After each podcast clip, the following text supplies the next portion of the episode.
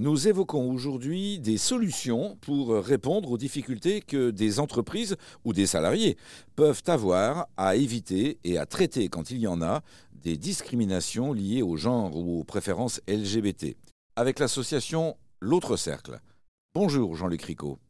Bonjour Gilles. Jean-Luc, j'ai découvert grâce à vous que votre association, qui compte de nombreuses grandes entreprises parmi ses adhérentes, met en œuvre des démarches d'explication, d'information concernant l'intégration de, de toutes les femmes et de tous les hommes, quelle que soit leur vie affective.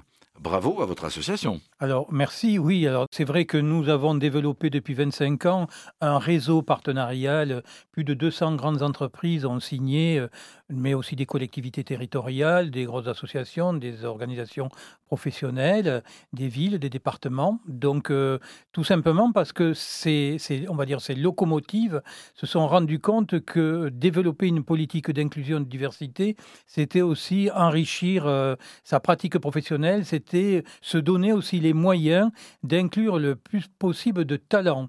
Et je, pour, rien vous cacher, euh, nous intervenons aussi dans un certain nombre de grandes écoles.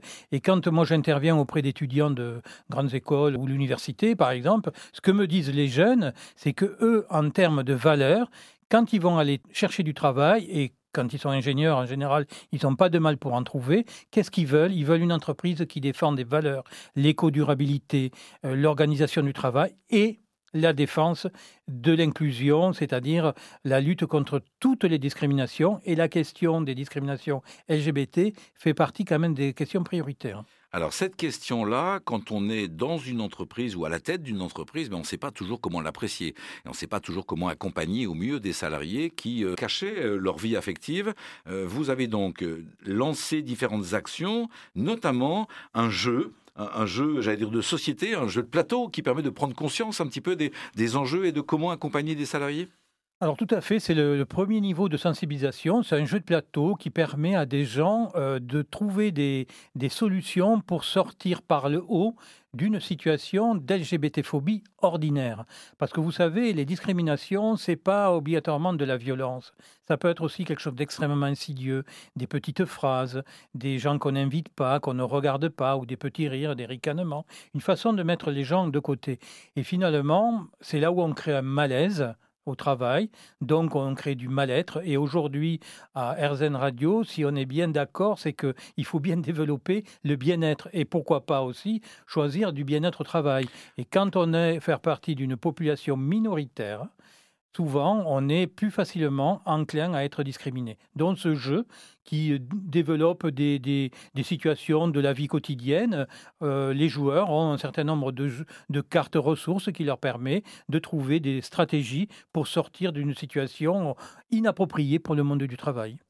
Ce jeu-là, donc, euh, destiné aux entreprises, aux entreprises également, des préconisations de bonnes pratiques que l'on peut, j'imagine, trouver sur votre site internet Tout à fait, ou dans les guides qu'on publie.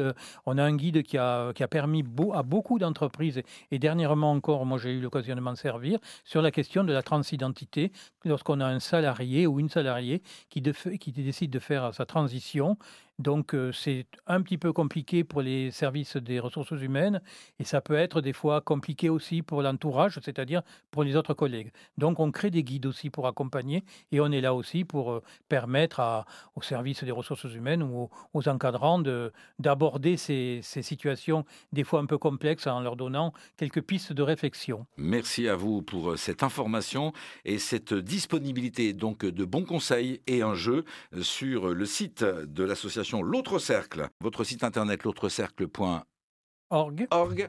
Merci à vous. Et puis bien évidemment, tous les liens sont sur le site erzen.fr. Merci à vous Jean-Luc. Merci Gilles.